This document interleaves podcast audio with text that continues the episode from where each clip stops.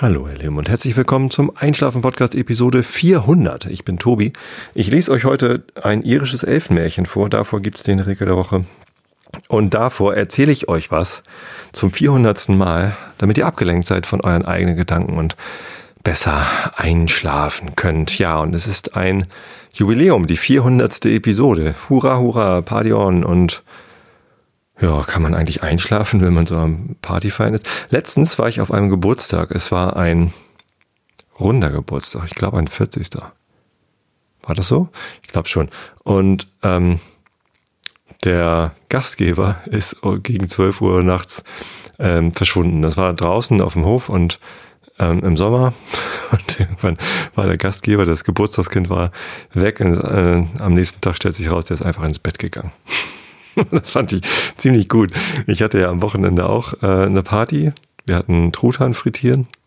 Komme ich später noch dazu, davon zu erzählen. Und äh, ich war auch ziemlich müde am Ende, weil es halt doch ziemlich viel Vorbereitung ist und aufregend für mich auch und äh, anstrengend. Und ich dann, ja, nach dem, nach dem Essen war ich so müde, ich hätte auch ins Bett gehen können. Und da habe ich an diese Party gedacht und ja, eigentlich ist es ein Vorbild eigentlich war das, war das richtig gut, dass man einfach, wenn man müde ist, soll man doch ins Bett gehen, oder? Naja. Ähm, ich hoffe, ihr seid alle schön im Bett und, oder beziehungsweise in der Situation, euch entspannen zu können, jetzt zum 400. Mal mit mir und ich habe mich vorbereitet. Tatsächlich. Normalerweise bereite ich mich ja gar nicht vor auf so eine Einschlafen-Podcast-Episode. Ja, doch schon. Also ich mache mir immer so ein bisschen Gedanken darüber, was, worüber möchte ich eigentlich reden.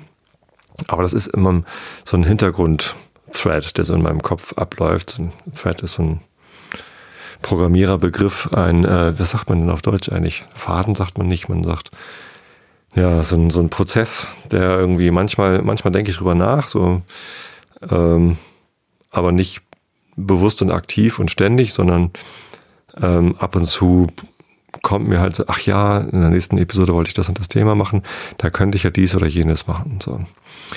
Ja, wenn ich so ein Thema habe wie letzte Episode Glauben oder dies oder das. Nächste Episode, 401, werde ich übrigens über das Thema Wissenschaft sprechen, weil ich äh, letztens den Florian Freistetter getroffen habe. Der war in Hamburg zu Besuch und hat einen Vortrag gehalten über äh, Bier und Astronomie. Das fand ich sehr gut ein Wissenschaftsbericht. Und ähm, ja, also das finde ich ist ein ganz schönes Kontrastthema zum Thema Glauben. Kann man ja mal über Wissenschaft reden. Ähm, und da denke ich natürlich immer mal wieder drüber nach, so was, was denn da eigentlich meine Position dazu ist, was denn das eigentlich ist und so weiter, was ich da denn euch erzählen möchte. Heute allerdings zur Episode 400 habe ich mich tatsächlich ähm, auch aktiv vorbereitet. Und zwar habe ich mal nachgeguckt, wann ich denn eigentlich die Episode 300 veröffentlicht habe. Stellt sich raus, das war Anfang September 2014 und zwar ist das jetzt drei Jahre her, denn jetzt ist ja Ende August 2017. Das heißt, ich habe geschlagene drei Jahre gebraucht, um Episode 301 bis 400, die, die, die letzten 100 Episoden zu veröffentlichen. Ja, das wollte ich einfach mal wissen. Wann war denn eigentlich Episode 300 und was habe ich da gemacht? In der Episode, 3, äh, Episode 300 habe ich über Filme, die ich nicht gesehen habe, gesprochen, weil der Film 300 dazu gehört, glaube ich. so war das irgendwie. Ähm, und das ist echt schon lange her. Trotzdem habe ich seitdem die drei vorne stehen. Jetzt habe ich die vier vorne stehen. Ja, und weil mich das so interessiert hat, hm, drei Jahre, ich mache das ganze Ding jetzt erst seit, seit sieben Jahren. Wie lange äh, waren denn die jeweils 100 Episoden davor? Und das war ganz interessant, denn für die ersten 100 Episoden habe ich nicht mal ein Jahr gebraucht. Das war ähm, September 2011 habe ich die Episode 100 veröffentlicht, damals live und mit irgendwie Leuten, die ich zugeschaltet habe und so. Zum Einschlafen wahrscheinlich eher so mittelgeeignet, die Episode, weil ich auch so ein bisschen verplant war. Es war auch eine meiner ersten Live-Episoden und so. Ähm, sehr aufregend.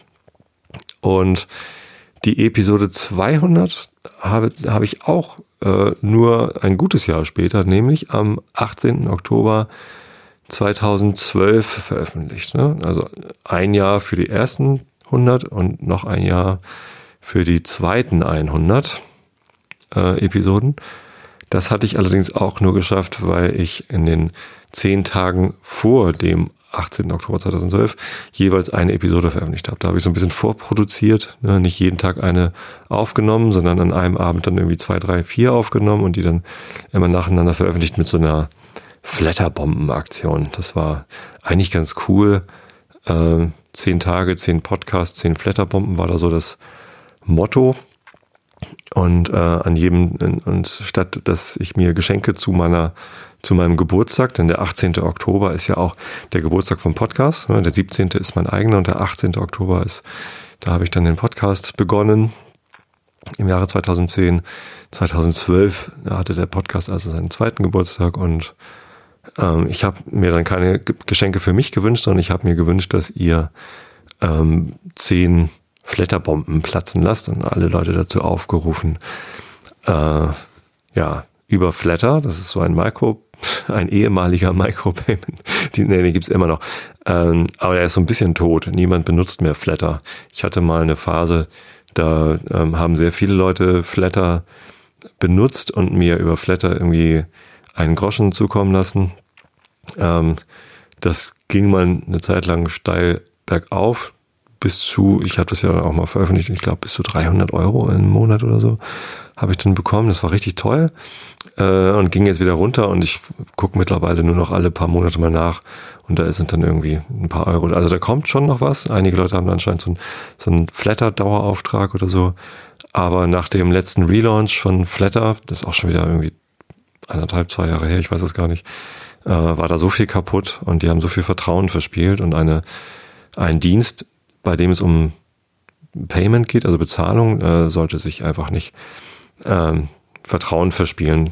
Also wenn, wenn die so doll ähm, ja, ins Klo greifen können, dann, dann traut man denen einfach nicht mehr. Und dann, ich mag das auch nicht mehr so gerne benutzen. Also ich flattere auch nur noch ganz selten irgendwen. Ich habe das zwar noch ein paar Abos laufen und meine Kontributoren hier, meine äh, Mitstreiter im Einschlafen-Podcast, die mir helfen, wie jetzt gerade zum Beispiel der Mo, der schon wieder äh, Shownotes schreibt, oder die Monja, die immer mal wieder, eigentlich sehr regelmäßig äh, Episodenbilder malt. Heute leider gerade nicht. Dies äh, hat sie dann gefragt, ob sie es nachreichen darf. Natürlich. Also ich meine, ich freue mich, wenn ich überhaupt ein Episodenbild bekomme. Das ist ja, äh, es sind ja leider keine Angestellten. Ich kann sie nicht bezahlen. Aber ähm, ja, genau, das sind halt in meinen Augen sind es äh, liebe, tolle Mitstreiter, die mir halt helfen, hier ein tolles Produkt daraus zu machen. Genau, die flattere ich, wenn sie denn einen Flatter-Namen-Account haben und so, dann, dann, sobald eine Episode veröffentlicht ist, drücke ich da eben auf Flatter. Ansonsten benutze ich das nicht mehr und das ist auch irgendwie, ja, es gibt andere, bessere Möglichkeiten. Mittlerweile ist, finde ich ja am besten einfach eine, eine Überweisung oder Geschenke. Postkarten oder sowas. Ne? Das, das finde ich toll. Aber es ist ja auch so, dass ich mittlerweile ähm, mich so reich beschenkt fühle von euch allen, dass ihr überhaupt mir zuhört und äh, dass da so viel über meinen Amazon Affiliate Link kommt und so. Ich, ich brauche eigentlich gar nicht mehr. Ich, ich, das ist einfach alles, alles total super. Und ich habe ja auch einen Vollzeitjob, in dem ich gutes Geld verdiene. Also ähm, jede, jede Aufmerksamkeit und jede Nachricht und jede auch Spende und Geschenk, was, was kommt, ist halt für mich total wertvoll, weil ich dadurch spüre, dass ich euch was wert bin, dass äh, euch dieser Podcast etwas wert ist und das ist weiterhin großartig. Aber auf das Geld bin ich natürlich nicht wirklich angewiesen. Also das trägt sich eh schon lange selbst. Es ist eigentlich eher anstrengend, die ganze Steuererklärung zu machen. Ähm, aber ja, es ist ähm, jedes Mal, wenn da was kommt, äh, fühlt es sich, mich, äh, sich für mich halt so an, als ob das wirklich sinnvoll ist, was ich hier tue. Und das ist dann ganz gut. Ähm, Flatterbomben, genau, zum, zur 200. Episode und zum, zum 200. Geburtstag. Und nur dadurch, dass ich da zehn Folgen auf einmal veröffentlicht habe, bin ich dann auf die 200 gekommen. Und die 300 dann, wie gesagt, im September 2014. Das heißt, für die dritten 100 Episoden habe ich dann schon zwei Jahre gebraucht. Ja? Ersten 100 ein Jahr, zweiten 100 noch ein Jahr, dritten 100 zwei Jahre, vierten 100 drei Jahre. Klingt wie die Fibonacci-Folge. Ich hoffe nicht, dass es so weitergeht. Ähm, der Grund dafür, dass ich jetzt länger brauche, um Episoden zu veröffentlichen, ist ja vor knapp zwei Jahren jetzt auch passiert, nämlich mein Tinnitus. Ähm, damals habe ich ein starkes Ohrgeräusch gehabt. Ich weiß nicht, ob es wirklich Tinnitus, Hörsturz, was das war. Keine Ahnung. Ähm, zumindest äh, war die Vermutung so, dass das durch eine Überlastsituation, einen Stress oder keine Ahnung, was passiert ist. Damals hatte ich mich ja auch gerade in meinen Job, neuen Job eingearbeitet und ähm, eine neue Aufgabe übernommen, in der ich mich mittlerweile sehr zu Hause fühle, aber es war halt irgendwie auch die Trennung von einer alten Firma, überhaupt die Firma, in der ich davor war, das war halt alles sehr aufregend, anstrengend und dann meine diversen Podcast-Projekte. Ich werde ja auch oft gefragt, wie ich die ganzen Sachen überhaupt schaffe. Ja, ähm, war halt so. Ich hatte dann ein, ein Ohrgeräusch, muss irgendwo in Episode Anfang der 300er beschrieben sein. Mo findet es bestimmt ganz schnell raus. Wenn man nach Einschlafen, Podcast, Tinnitus oder Ohrgeräusch ruft, äh, sucht, dann findet man das schnell. Ähm und seitdem möchte ich halt von meinen regelmäßigen Podcasts nur noch einen pro Woche maximal produzieren. Und weil ich den Realitätsabgleich mit dem Holger Klein nicht aufgeben wollte, ist es halt so, dass ich jetzt nur noch alle zwei Wochen den Einschlafen-Podcast produziere. Es sei denn, Holgi kann gerade nicht und es gibt keinen Realitätsabgleich. Dann kommt es auch mal vor, dass jede Woche ein Einschlafen-Podcast kommt, aber in der Regel alle zwei Wochen. Und wenn ich da mal Urlaub habe oder auf Reisen bin, was in diesem Jahr auch leider für euch häufig der Fall war.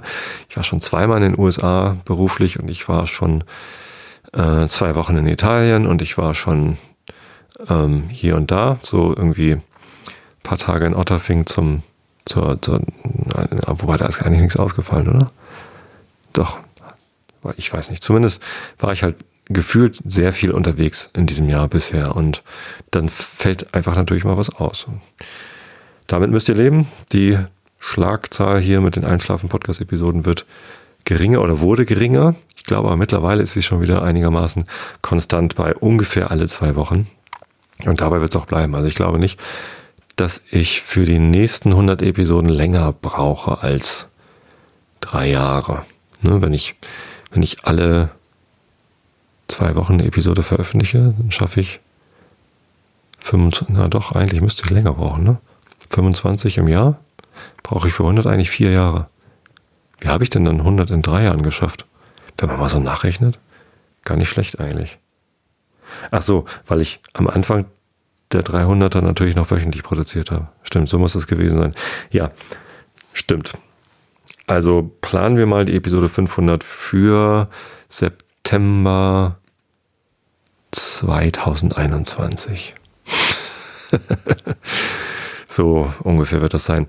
Aber es ist ja auch gar nicht so tragisch für die Leute, die auf den Einschlafen-Podcast mittlerweile angewiesen sind. Viele schreiben mir tatsächlich, dass sie ähm, eine Art Abhängigkeit entwickelt haben, im Sinne von, sie können ohne den Einschlafen-Podcast nicht mehr einschlafen. Das finde ich natürlich ein bisschen bedenklich und ich möchte das eigentlich nicht wirklich, dass jemand von mir abhängig ist, denn das ist immer noch ein Hobby von mir. Ich mache das nicht beruflich. Das ist zwar eine Berufung, aber ähm, ich möchte nicht, dass da irgendwer darauf angewiesen ist, dass ich hier irgendwie alle zwei Wochen sitze und was aufnehme.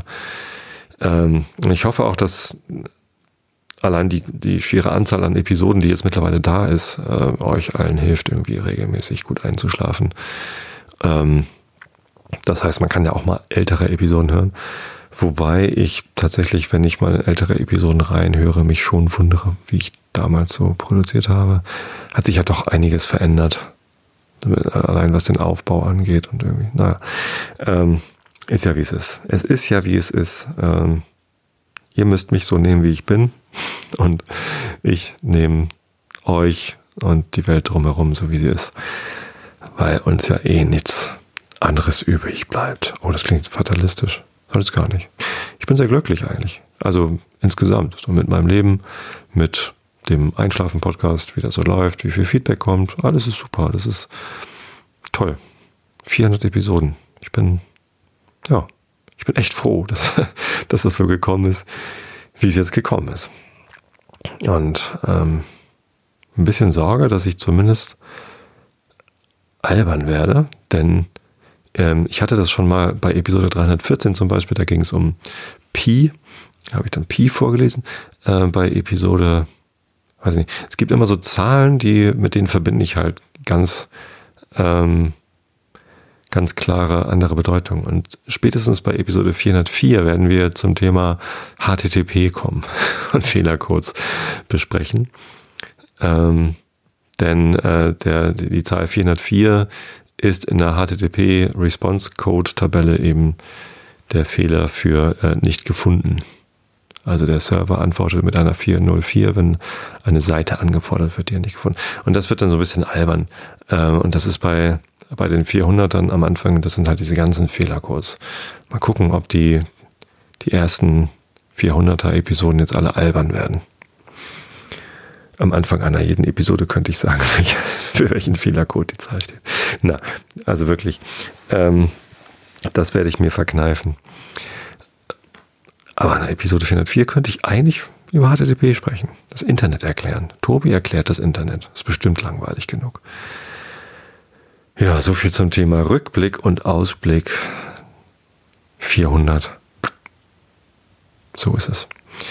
Was ja in den letzten 400 Episoden auch oft passiert ist. Zum Beispiel in den Episoden, oh, jetzt muss ich einmal kurz quietschen. Quietsch, ich muss hier mal eben 345 äh, und 375 und Episode 89 habe ich so mal spontan gefunden. Das sind die jeweiligen Episoden, in denen ich zum Thema Truthahn frittieren erzählt habe. Und ja, das wird jetzt heute in der Episode 400 wieder der Fall sein, denn es gibt ja die Karkensdorfer Tradition des Truthahn Frittierens. Äh, viele von euch haben schon davon gehört. Ich weiß gar nicht, ob alle von euch überhaupt schon mal Nein, wahrscheinlich nicht. Ich habe so viele Neuhörer immer mal wieder, dass bestimmt noch nicht alle wissen, wie das so geht. Ja, es war im Jahr 2006. Da hatten mich meine Arbeitskollegen meiner damaligen Firma äh, so lange genervt, vor allem einer, ähm, Holger nämlich, der hat mich so lange genervt, äh, weil ich irgendwann mal was äh, davon erzählt hatte, dass in Amerika die Menschen äh, Truthähne am Stück frittieren dass ich ausprobieren wollte, wie das eigentlich geht. Und seitdem veranstalten wir, meine Frau und ich, jedes Jahr im Sommer ein Truthahn-Frittierfest. Anfangs war das halt dann nur mit Kollegen, beim zweiten Mal ein bisschen Familie dazu eingeladen, weil es halt doch eine interessante Sache war. Und seitdem laden wir in jedem Jahr dann irgendwie doch ein paar andere Leute noch dazu ein, im Wesentlichen Freunde, Familie und Nachbarn. Ähm, das mit den Arbeitskollegen ist seitdem immer weiter zurückgegangen, zumal ich die Arbeitskollegen, die jetzt noch kommen, eigentlich eher so als Freunde sehe. Also das ist irgendwie nicht, äh, nicht, ja, also wer, wer jetzt noch mit mir arbeitet und, und, und Kollege ist äh, und noch kommt, der, ähm, der zählt halt äh, wahrscheinlich, die, die lade ich nicht deshalb ein, weil sie jetzt meine Arbeitskollegen sind, sondern weil sie schon viel länger kommen und ich sie dann quasi zu, meiner, zu meinem neuen Arbeitgeber gelotst habe. Und die Leute, die damals Arbeitskollegen waren und jetzt immer noch kommen, obwohl ich in der Firma gar nicht mehr arbeite, ähm, das sind halt dann auch, die betrachte ich nicht als Ex-Arbeitskollegen, sondern als, als Freunde. Insofern hat es sich ein bisschen verändert. Ähm, wir reden hier übrigens von 40 bis 50 Erwachsenen, die dann eben auch alle ihre Kinder mitbringen. Das sind dann nochmal 20, 30 Kinder. Also es sind richtig viele Menschen, die da so kommen. Ähm, und ja, es ist ein großes Fest, es findet draußen statt. Man macht das so, dass man einen großen Topf nimmt. Ich habe da so einen äh, Kupferkessel, den ich erst von den Pfadfindern ausgeliehen habe und dann später ähm, den Pfadfindern abgekauft habe. Ähm, mit einem Durchmesser von ungefähr einem, einem Meter. Da passt also richtig viel rein. Also es ist nicht ein Meter ist jetzt kein Kubikmeter, der da irgendwie ähm, gefüllt wird, aber ja, also ein rund Meter Durchmesser, vielleicht auch nur 80 Zentimeter, aber schon groß äh, und halt so 60, 50, 60 Zentimeter tief, ähm, den man mit, mit Ketten in ein Dreibein reinhängt und unter diesem Topf macht man ein Lagerfeuer man kann natürlich auch einen Gasbrenner nehmen, ähm, habe ich aber nicht, so einen großen Gasbrenner. Stattdessen wir halt einfach ein Lagerfeuer, Holz. So und Dann tut man in den Topf Öl rein, misst man vorher genau ab, wie viel Öl man denn braucht. Wenn man das zum ersten Mal macht, sollte man also die Truthähne in den Topf tun oder ein, wir nehmen zwar immer zwei, also seit dem zweiten Truthahn frittieren 2007 haben wir immer zwei Truthähne gekauft, weil einer halt zu wenig war für die Anzahl an Gästen. Ich glaube, im ersten Jahr hatten wir nur einen Truthahn, das hat gerade so gereicht, weil wir noch nicht so viele Leute waren. Ich weiß gar nicht, wie viele wir waren, irgendwie 20 oder so. Und seitdem sind halt deutlich mehr Leute geworden. Ähm, also Truthahn in den Topf, Wasser reinfüllen, wahlweise Öl, aber mit Wasser ist es einfacher, weil es kann hinterher weg. Ähm, und dann den Truthahn rausnehmen und das Wasser abmessen, wie viel Wasser das dann ist. Dann weiß man die Menge an Öl, die man dann braucht. Ähm, wenn man das Ganze mit Öl macht, muss man vorher schon wissen, wie viel Öl man braucht. Deswegen äh, ist das mit Wasser besser. Allerdings ist dahinter der Truthahn nass und den muss man dann ordentlich abtrocknen. Genau. Und dann äh, füllt man die gewünschte Menge Öl rein, macht das Öl heiß, bringt es auf 160 Grad oder so oder irgendwie ordentlich heiß und ähm, tut dann den Truthahn rein. Bei einem 12 Kilo Truthahn dauert das eine Dreiviertelstunde ungefähr und dann ist er gut.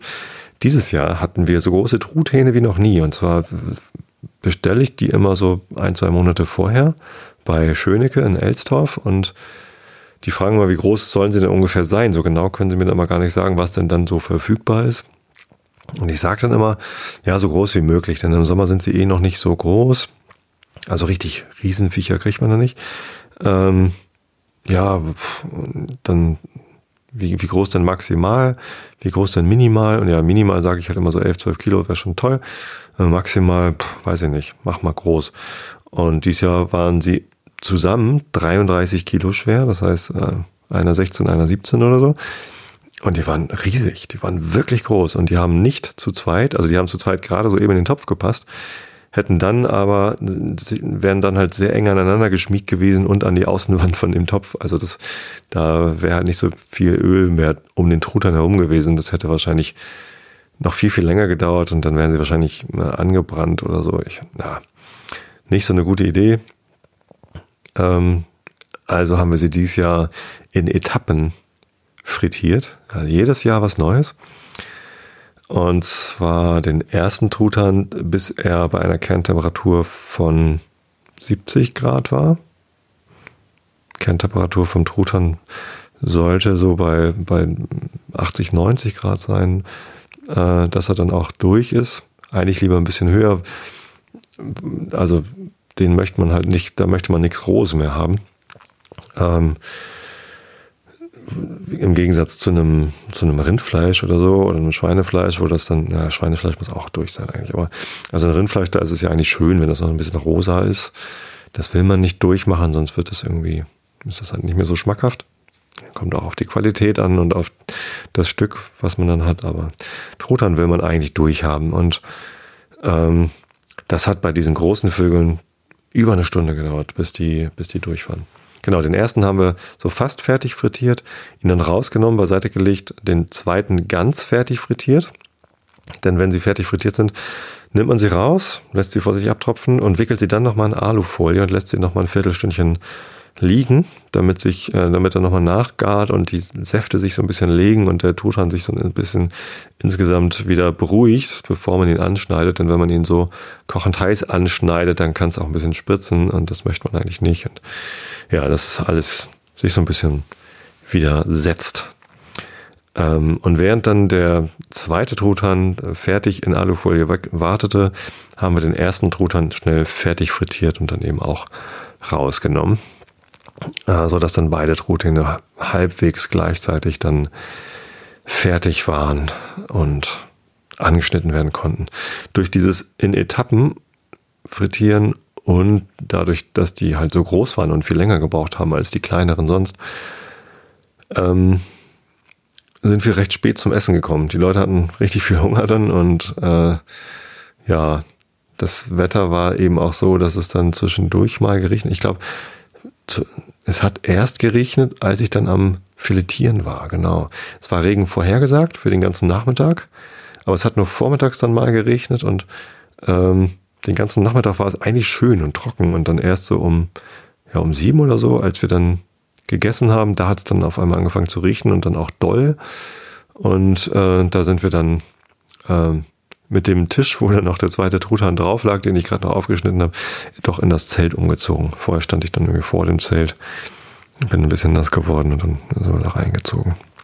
Ja, hat aber auch wieder aufgehört zu riechen und dann war alles, alles gut. Saß man wieder hinterher noch lange am, am Feuer und haben den Abend ausklingen lassen. Es war sehr, sehr schön. Die Gäste waren alle wieder zufrieden und glücklich und es war sehr harmonisch und, und toll. Wir haben uns noch was Neues ausgedacht in diesem Jahr, denn ja, wie ich schon sagte, kommen halt kaum noch Arbeitskollegen. Es ist halt keine, keine Kollegenveranstaltung mehr, sondern eine Freunde, Familie, Nachbarn Veranstaltung eigentlich schon länger. Trotzdem haben wir bisher immer so einen, so einen Modus beibehalten, den ich damals eingeführt hatte, weil ich halt keine Lust hatte, für die Kollegen irgendwie festzuschmeißen, dass mich sehr viel Geld kostet, denn so Truthähne sind ganz schön teuer. Äh, ich habe jetzt 7,99 Euro oder sowas pro Kilo bezahlt. Äh, bei 33 Kilo könnt ihr euch selber ausrechnen. Äh, 260 also Euro habe ich, glaube ich, für diese beiden Truthähne bezahlt. Ähm, dann 40 Liter Öl kaufe ich bei Gerlicher. Steht auch auf der Webseite, was das kostet. Ähm, wir kommen so mit, also, und, und wir kaufen halt immer die Truthähne, das Öl und die Getränke und stellen halt so die Infrastruktur. Irgendwann haben wir auch mal ein Zelt gekauft, aber das, ja gut, das haben wir dann halt eben sowieso. Nicht, benutzen wir zwar nur zum Truthahn frittieren, aber es ist dann eine, eine, eine längerfristige Anschaffung. Das amortisiert sich dann über die Jahre. Ja, also so 400, 500 Euro geben, geben wir halt schon aus pro, ähm, pro Fest. Und damit wir das nicht alleine wuppen müssen, haben wir bisher mal gesagt, dass die Gäste bitte erstens was zum Buffet mitbringen sollen und außerdem 5 Euro Unkostenbeitrag. Das kann man von den Kollegen dann mal verlangen, ähm, damit wir das halt nicht komplett alles alleine stemmen müssen. Aber äh, mittlerweile ist es halt ein Fest, wo wir Freunde einladen und das fühlt sich komisch an, von Freunden und von der Familie irgendwie äh, Geld einzusammeln für eine Party. Auch wenn es eine teure Party ist, ähm, das, das fühlt sich irgendwie immer doof an. Und ja, wie ich eingangs schon sagte, ähm, Geldprobleme haben wir eigentlich nicht. Ähm, ich verdiene gut, meine Frau verdient noch dazu äh, und über den Podcast bekomme ich auch noch irgendwie ähm, reichlich Geld. Vielen Dank dafür. Äh, das, das ist wirklich immer noch überraschend und erschreckend viel. Also wirklich toll. Ähm, insofern brauchen wir das nicht unbedingt. Also wir können das auch, also ich kann mir das leisten. So, und das ist sehr privilegiert, ich weiß, das ist toll, äh, dass ich mir das leisten kann. Und dann möchte ich es mir aber auch leisten und dann nicht noch irgendwie Geld einsammeln. Ähm, das haben wir aber erst beschlossen, nachdem wir eingeladen hatten. In der Einladung stand dann drin, bitte jeder fünf Euro mitbringen. Äh, und dann haben wir uns gedacht, na, wenn die Leute eh Geld mitbringen, dann machen wir einfach eine Spendensammelaktion daraus und haben gesagt, okay, ähm, das Geld, das ihr mitgebracht habt, ähm, könnt ihr hier in diese Spendendose werfen und äh, wir spenden das alles an Viva Con Agua. Wir sind ja St. Pauli-Fans und Mitglieder und im St. Pauli-Umkreis ist das Projekt Viva Con Agua de St. Pauli entstanden. Das ist ein ja, ein, ein Projekt äh, angeschlossen an die Welthungerhilfe, das dafür sorgt, dass, also das Ziel ist, dass alle Menschen auf der ganzen Welt Zugang zu Wasser haben. Zu frischem Quellwasser, zu, zu Trinkwasser. Ne? Weil Trinkwasser ist wichtig, ohne Trinkwasser kann man nicht leben. Und es gibt viele Regionen auf der Welt, wo die Menschen eben nicht so einfachen Zugang zu sauberem Trinkwasser haben. Und Viva Con Agua hat sich das zum Ziel gesetzt, da zu helfen. Und die bauen, ja, die bohren Brunnen und die äh, sorgen für Wasserinfrastruktur und so. Und dafür brauchen sie natürlich Spendengelder. Ähm, wir spenden schon immer unser, unsere, unser Becherpfand im Stadion für Viva Con Agua und wir sind da, nee, bei Viva Con Agua sind wir gar keine Fördermitglieder. Stimmt, wir sind im, im 1910 e.V. Museumsverein sind wir Fördermitglieder. Naja, ähm, Stimmt, fällt mir gerade ein. Könnte man nochmal machen. Ähm, genau, dann haben wir irgendwie bei Viva Aqua nochmal angefragt, hier habt ihr ein paar Flyer oder ein Plakat und das haben sie uns auch geschickt. Konnten wir dann irgendwie auch unsere Gäste alle informieren, was ist denn das? Wir haben auch Viva, es gibt auch Mineralwasser von denen, was sie hier verkaufen. Ähm, das sind, ist natürlich kein eigenes Mineralwasser, sondern das ist dann äh, halt so ein, so ein gelabeltes Wasser von irgendeiner anderen Quelle, wo sie dann Viva Con Aqua draufschreiben und ein Teil des Erlöses über dieses, durch dieses Mineralwasser geht dann eben auch in die äh, Förderung von, von Wasserprojekten. Im Wesentlichen halt in Afrika. Ähm, und ja, habe ich auch dieses äh, Viva Con Aqua Wasser bekommen. Äh, hier im Edeka musste ich das vorbestellen, weil vorrätig hatten sie es dann doch nicht. Aber ja, das gibt es dann auch. Ähm, und das kam sehr gut an. Also die Gäste haben dann gesagt, ja, das ist toll, haben dann irgendwie offenbar auch mehr als die 5 Euro, die wir irgendwie empfohlen haben, in diese Spendendose reingetan, einige. Und da kamen dann 384 Euro an Spendengeldern für Viva Con Aqua zusammen.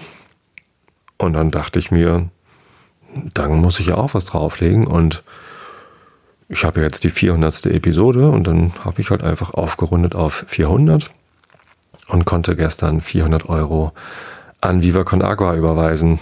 Und das fühlt sich gut an. Jetzt 400 Episoden Einschlafen-Podcast, 400 Euro an Viva Con Agua.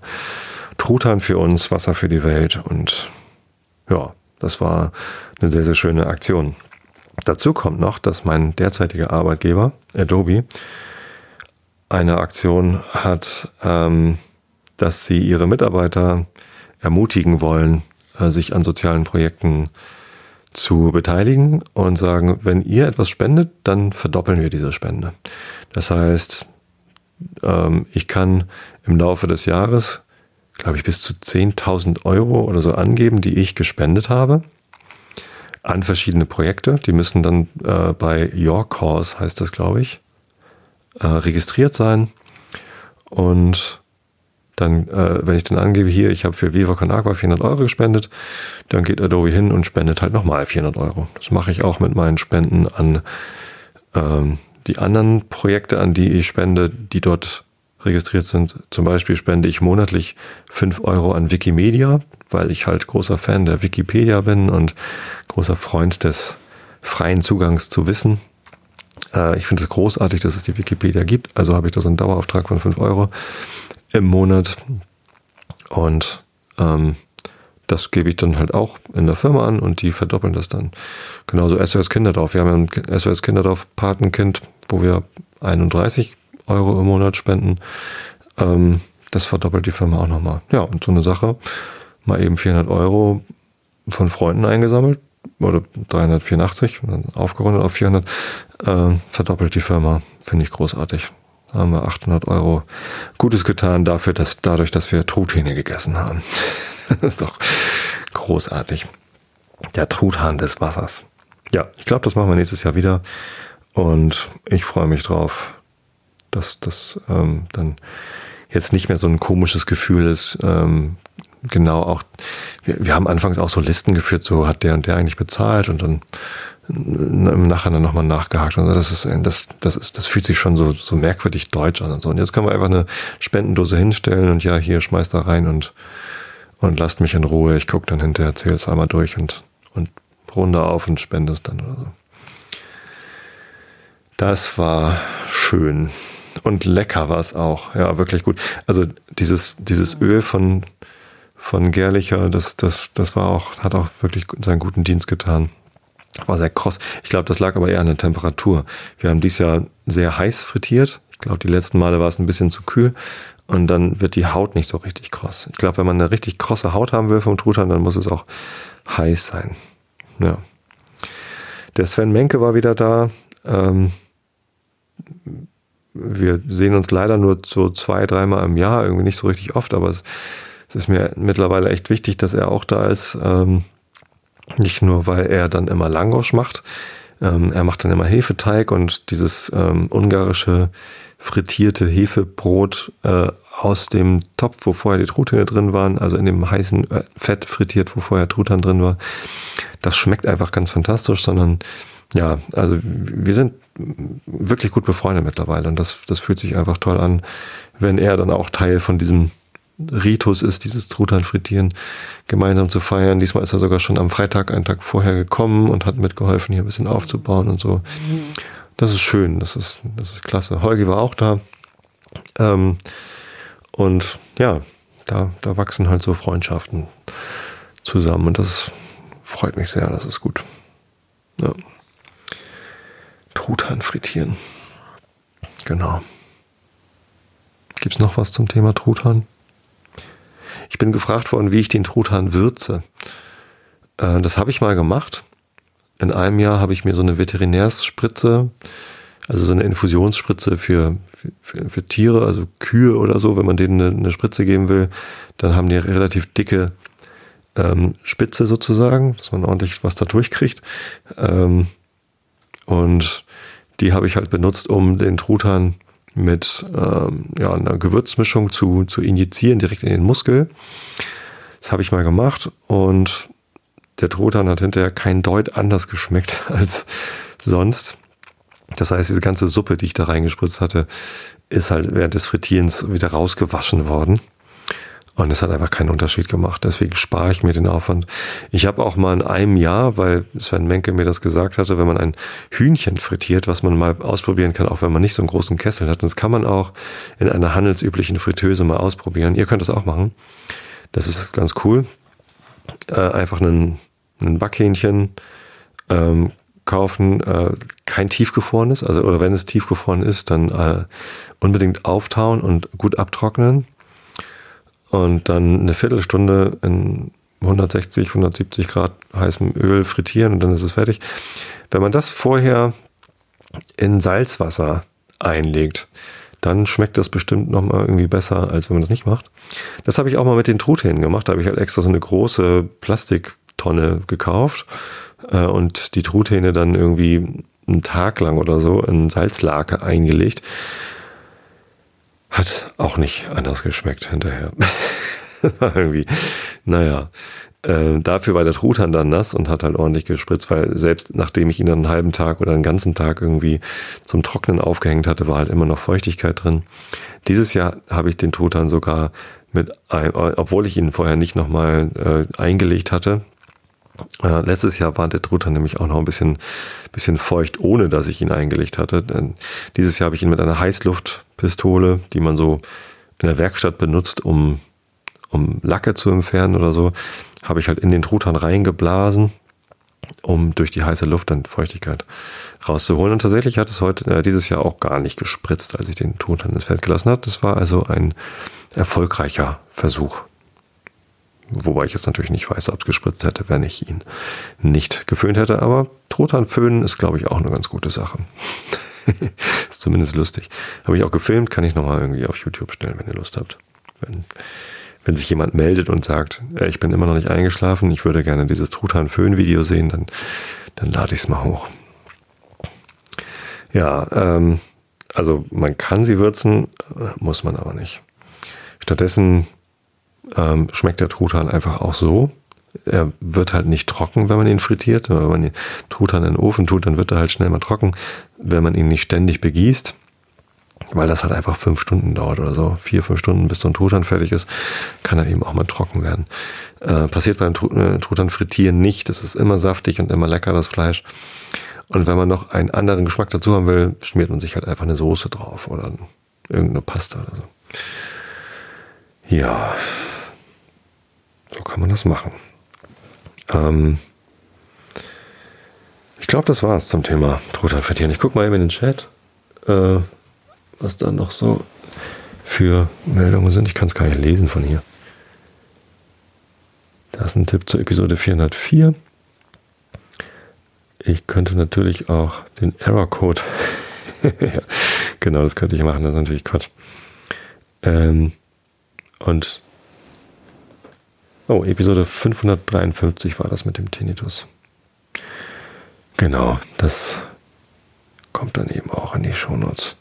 Gut, dann lese ich euch jetzt den Rilke der Woche vor, der diese Woche wird dieses ungestüme wilde Hinsehen meinen Schwestern schwer heißt. Und ich überlege jedes, jedes Mal, wenn ich euch den Titel des Rilkes der Woche vorlese, ob ich das überhaupt machen soll, denn das ist ja immer der Anfang vom Gedicht. Eigentlich macht es dann gar keinen Quatsch, äh, gar keinen Sinn, ne? Eigentlich ist es Quatsch. Es macht keinen Quatsch. Auch gut. Es ergibt auch keinen Sinn. Ich habe mich heute gerade mit einem Arbeitskollegen über, nee, gestern, über äh, Macht Sinn unterhalten. Äh, dieses Idiom, ein Anglizismus, der also direkt übersetzt aus dem Englischen stammt, denn im Englischen gibt es das, den Begriff makes sense. Ähm, wenn man es wörtlich übersetzt, heißt es halt macht Sinn, aber im Deutschen äh, gibt es es eigentlich nicht, sondern es heißt, es, etwas ergibt Sinn oder etwas ist sinnvoll. Allerdings bin ich ein großer Verfechter von lebendigen Sprachen. Sprachen verändern sich im Laufe der Zeit. Ich glaube, durch die äh, Beschleunigung in der Gesellschaft, die man gut oder schlecht finden kann, aber sie ist eben da. Äh, zum Beispiel durch die Digitalisierung, die man auch gut oder schlecht finden kann, aber sie ist eben da, ähm, geht es heutzutage auch schneller als jemals, dass Sprache sich weiterentwickelt.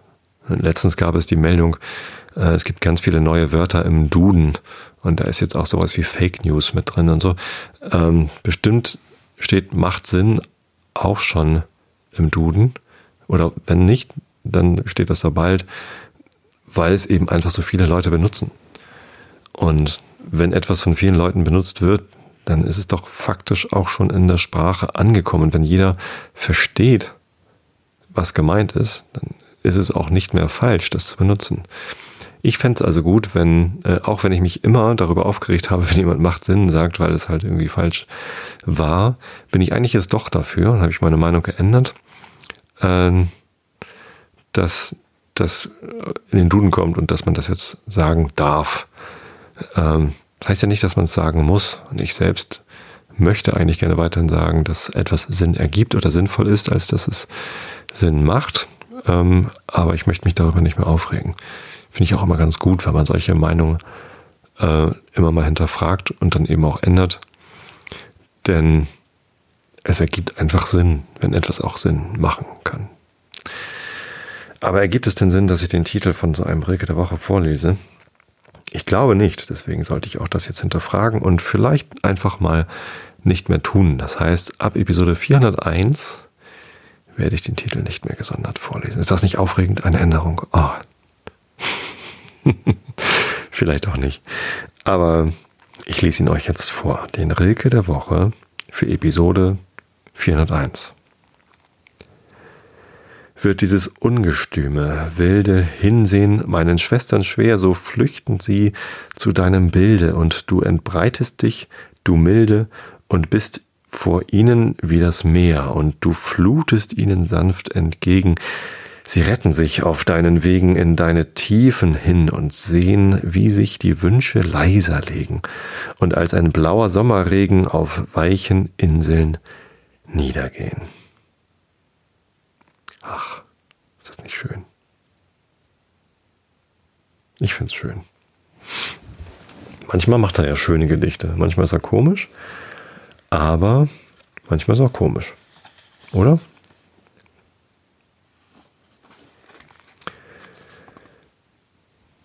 Äh, das war natürlich der Rilke der Woche für die Episode 400. Wie komme ich denn jetzt auf 401?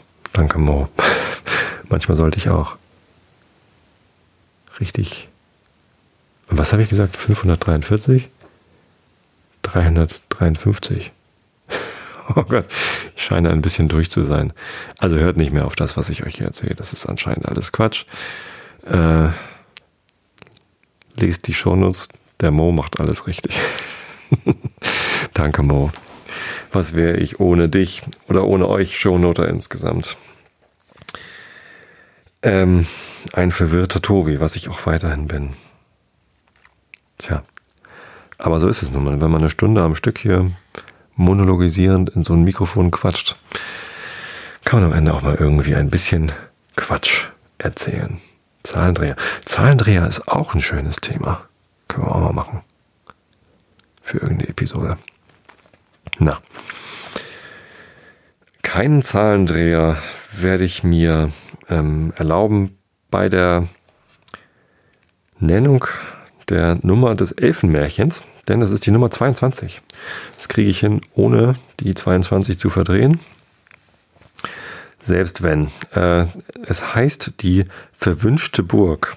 Und auch da ist die Sprache offenbar lebendig, denn ich würde verwunschene Burg sagen. Verwünschte Burg. Interessant. Also, irische Elfenmärchen in der Übertragung der Brüder Grimm. Wir sind auf Seite 230 und ich lese euch das 22. Elfenmärchen vor, die verwünschte Burg. Augen zu und zugehört. Ich hatte versprochen, die Weihnachten 1820 auf der Insel Bornhorn in der Grafschaft Tipperary zu, zuzubringen und war dort den 18. Dezember von Dublin angelangt. Müde von der Reise blieb ich zwei Tage lang bei einem Buche, das mich anzog, ruhig am Kamin sitzen. Als ich ausging, war der erste, der mir begegnete, der alte Schmidt Piers Grace, dessen Sohn mich auf die Jagd zu begleiten pflegte. Willkommen hier im Lande, hub er an. Ich habe gestern den ganzen Tag darauf gehofft, euer EW. Gnaden, euer Würden. Jetzt habe ich schon wieder vergessen, wofür EW steht. Was sagt man denn bei Gnaden? Euer Gnaden sagt man doch eigentlich, ne? Aber warum dann das W? Äh, sag mir doch mal bitte, lieber Mo, wie, wie liest man das vor, wenn man EW Gnaden vorliest? Was sagt man denn da? Wenn du es nicht weißt, ich kann gerade nicht googeln. das ist heute echt eine Kurve. Vielleicht sollte ich Mo mal live zuschalten hier. Das wäre gleich. Dann kann ich immer so wie äh, hier im Fernsehen gibt es doch diesen komischen Harald, ja, Harald Schmidt heißt, habe ich ewig nicht gesehen. Der hat auch immer irgendwen immer zugeschaltet aus der, aus der Regie. Ähm, leider ist dieser Livestream ja immer so ein bisschen versetzt und das dauert dann irgendwie so zehn Sekunden, bis Mo überhaupt hört, was ich hier vorlese und bis er dann reagieren kann im Chat. Vergehen halt irgendwie eine ganze Weile Sekunden. Deswegen muss ich jetzt hier noch ein bisschen schwafeln, bevor er mir sagen kann, wie liest man eigentlich EW Gnaden vor? Ich weiß es wirklich nicht. Hilfe. Ist vielleicht auch nicht so wichtig. Ich würde euer Gnaden sagen. Euer Würden? Kann das sein? Das klingt total schräg. EW. Gnaden. Ich bin so ungebildet. Manchmal komme ich mir echt total ungebildet vor. Ich habe einen Doktortitel. Äh, Mo sagt, ich muss leider passen. So schnell finde ich nichts. Dann bin ich beruhigt. Da ist es zumindest kein, kein Allgemeinwissen, dass das jeder weiß. Äh, und ich es dann eben auch wissen müsste. Tja, aber studieren geht über Studieren. Und Studieren alleine reicht nicht, um zu wissen, wie man EW.Naden vorliest. Man wird alt wie eine Kuh und lernt immer noch dazu. Ihr könnt es mir ja schreiben, wenn ihr es wisst. Ja, oder ich, ich google es mal, damit ich es beim nächsten Mal dann vielleicht doch weiß. Vielleicht findet man es ja doch. Ähm, Entschuldigung für diesen Exkurs. Es irritiert mich nur immer, wenn ich über sowas stolpere, was ich dann nicht kenne. Also weiter im Text. Ich danke euch, Piers. Ich bin bei der Frau vom Hause geblieben. Das hörte ich, antwortete er und, und getraute deshalb nicht, mich vor euch zu zeigen. Johann ist bereit, euch zu begleiten und hat Spur von einer großen Anzahl Vögel. Mit der Flinte in der Hand durchstreifte ich am folgenden Morgen die Umgegend und wurde von jo Johann, des alten Piers Sohn, bedient. Nachdem wir einige Stunden umhergezogen waren, gelangten wir in ein gewundenes Tal, durch welches der Kurihin, Kurihin,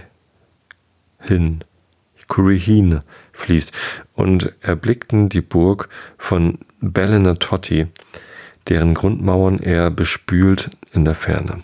Diese Burg ist noch immer gut erhalten und war vordem ein einigermaßen fester Platz.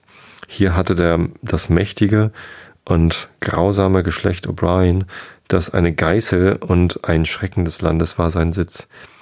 Die Sage hat die Namen von dreien Gliedern der Familie erhalten.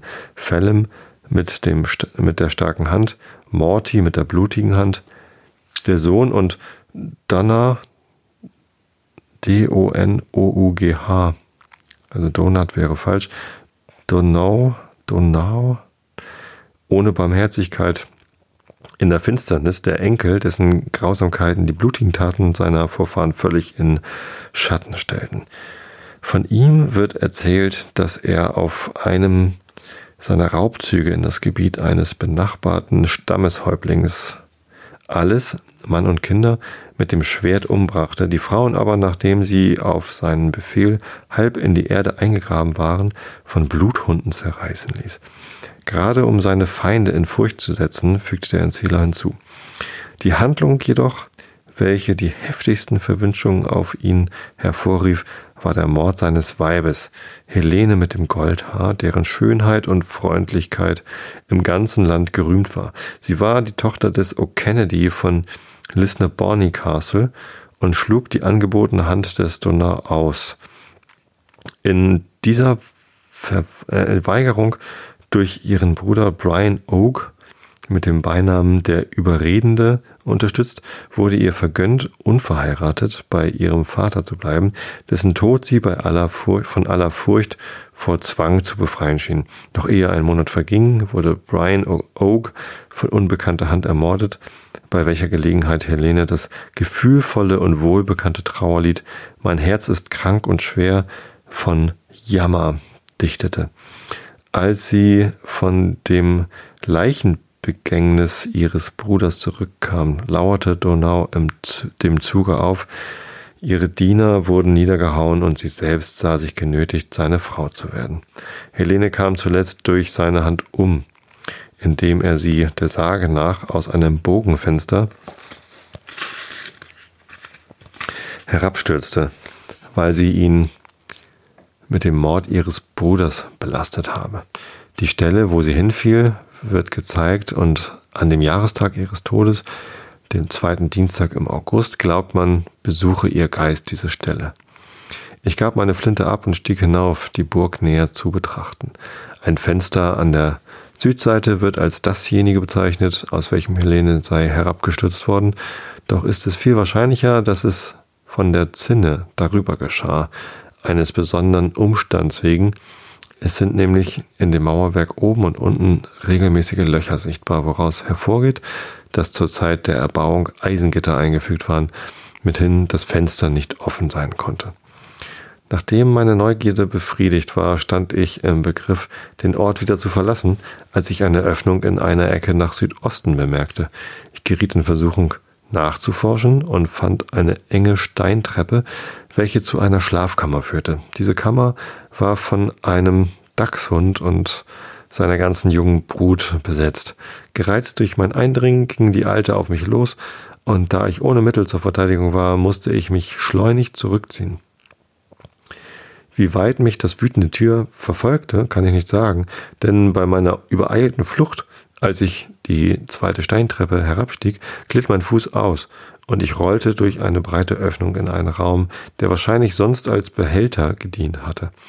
Doch die Gefahr, in welche ich jetzt geriet, war viel größer als jene, welcher ich entfloh, denn der Boden dieses Gemachs befand sich im höchsten Grad von Verfall. Eine Katze würde kaum ohne Gefahr darüber weggeschlichen sein, und bei der Gewalt, mit der ich, mit welcher ich anlangte, konnte die vermoderte Oberfläche nicht mehr Widerstand leisten als ein Spinnengeweb.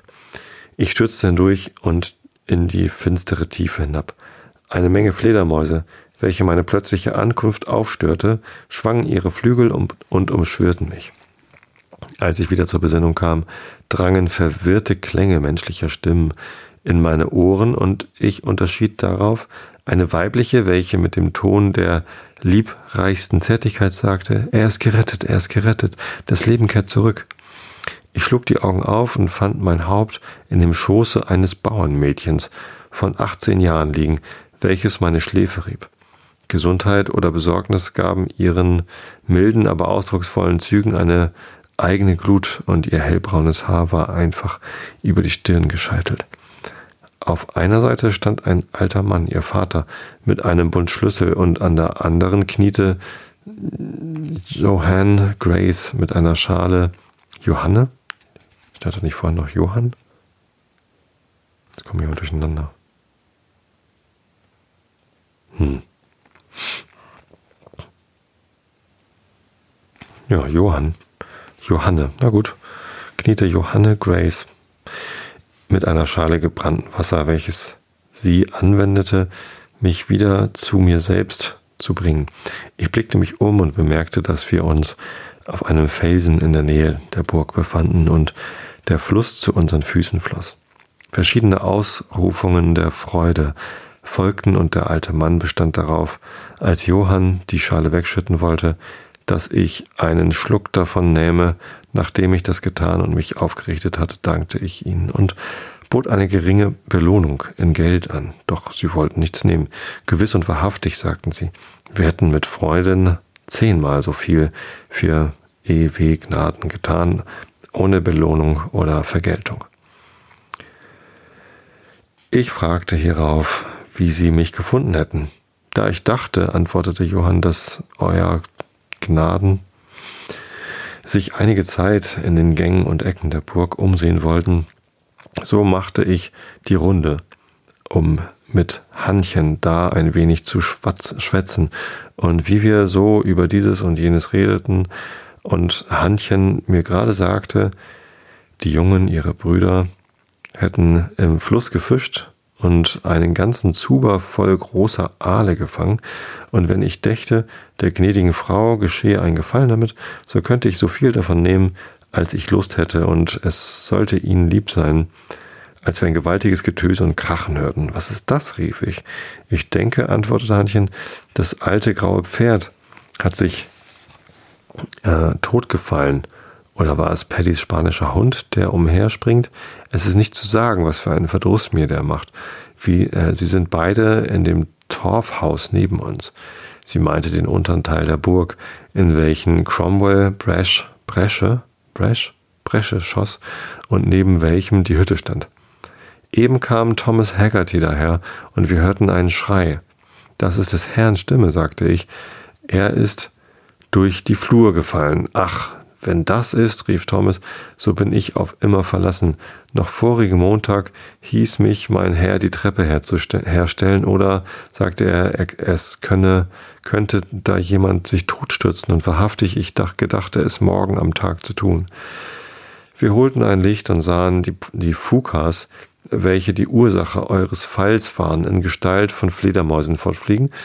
Und da fanden wir euer Gnaden und Torf überall auf dem Platz und gewiss und wahrhaftig, wenn ihr nicht zuerst darauf gefallen wärt, sondern auf die Knochen, die Paddy und Michael von der Hochzeit des jungen Herrn da aufgesammelt hatten, ihr wärt ganz zerschmettert. Wir alle waren in Eifer und Verwirrung über die verwünschten Fukas, die da waren und wussten nicht, was wir anfangen sollten. Doch Hannchen gab den Rat, euch an die frische Luft zu bringen. Und das taten wir auch und Gott sei gedankt, unserer Sorge und Bemühung gelang es, euch wieder ins Leben zu bringen. Aber es dauerte verzweifelt lang und mir kam es vor, als sei es so gut als aus mit euch.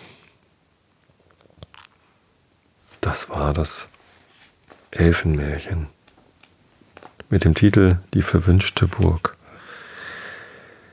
Merkwürdig. In den anderen Elfenmärchen kamen tatsächlich Elfen vor.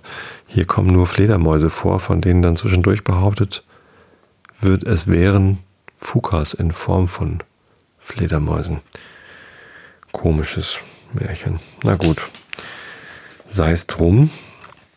Ähm, die nächsten Elfenmärchen sind überschrieben mit Das Land der Jugend.